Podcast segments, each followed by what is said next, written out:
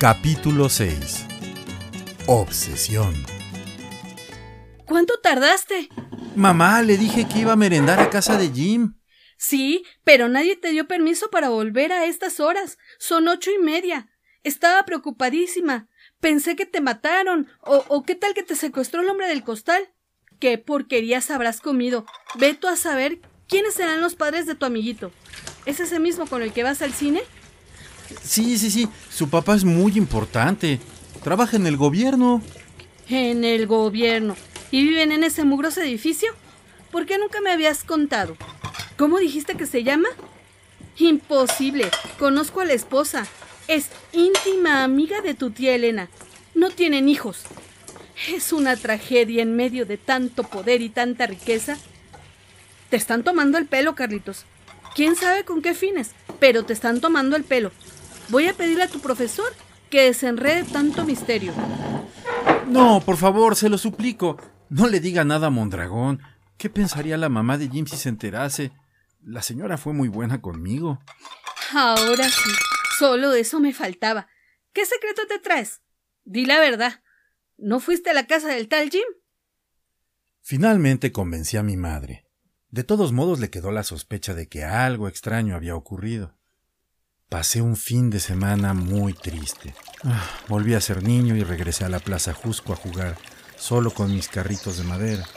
La Plaza Jusco, a donde me llevaban recién nacido a tomar el sol y en donde aprendí a caminar.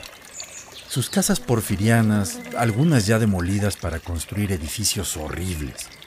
Su fuente en forma de trébol, llena de insectos que se deslizaban sobre el agua. Y entre el parque y mi casa, vivía doña Sara P. de Madero.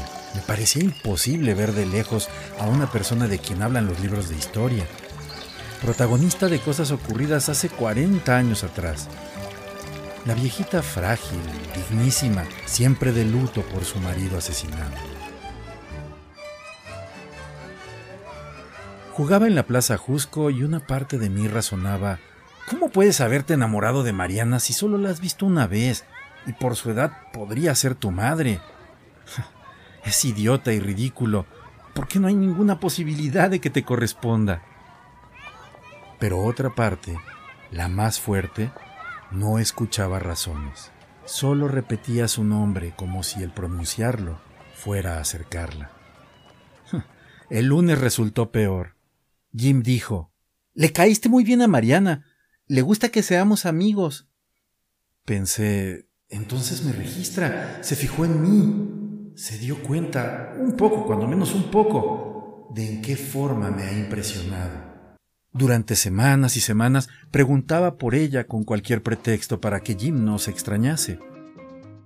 Trataba de camuflar mi interés y al mismo tiempo sacarle información sobre Mariana. Jim nunca me dijo nada que yo no supiera. Al parecer ignoraba su propia historia. No me imagino cómo podían saberla los demás. Una y otra vez le rogaba que me llevara a su casa para ver los juguetes, los libros ilustrados, los cómics. Jim leía cómics en inglés que Mariana le compraba en Sanborns. Por lo tanto, despreciaba nuestras lecturas. Pepín, Paquín, Chamaco, cartones.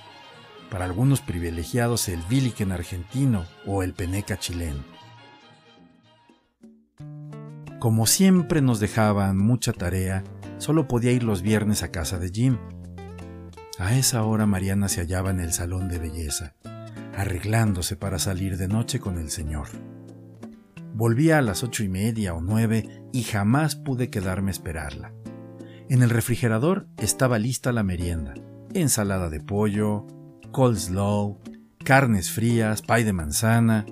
Una vez, al abrir Jim un closet, cayó una foto de Mariana a los seis meses, desnuda sobre una piel de tigre.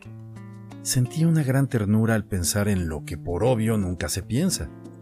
Mariana también fue niña, también tuvo mi edad, también sería una mujer como mi madre y después una anciana como mi abuela.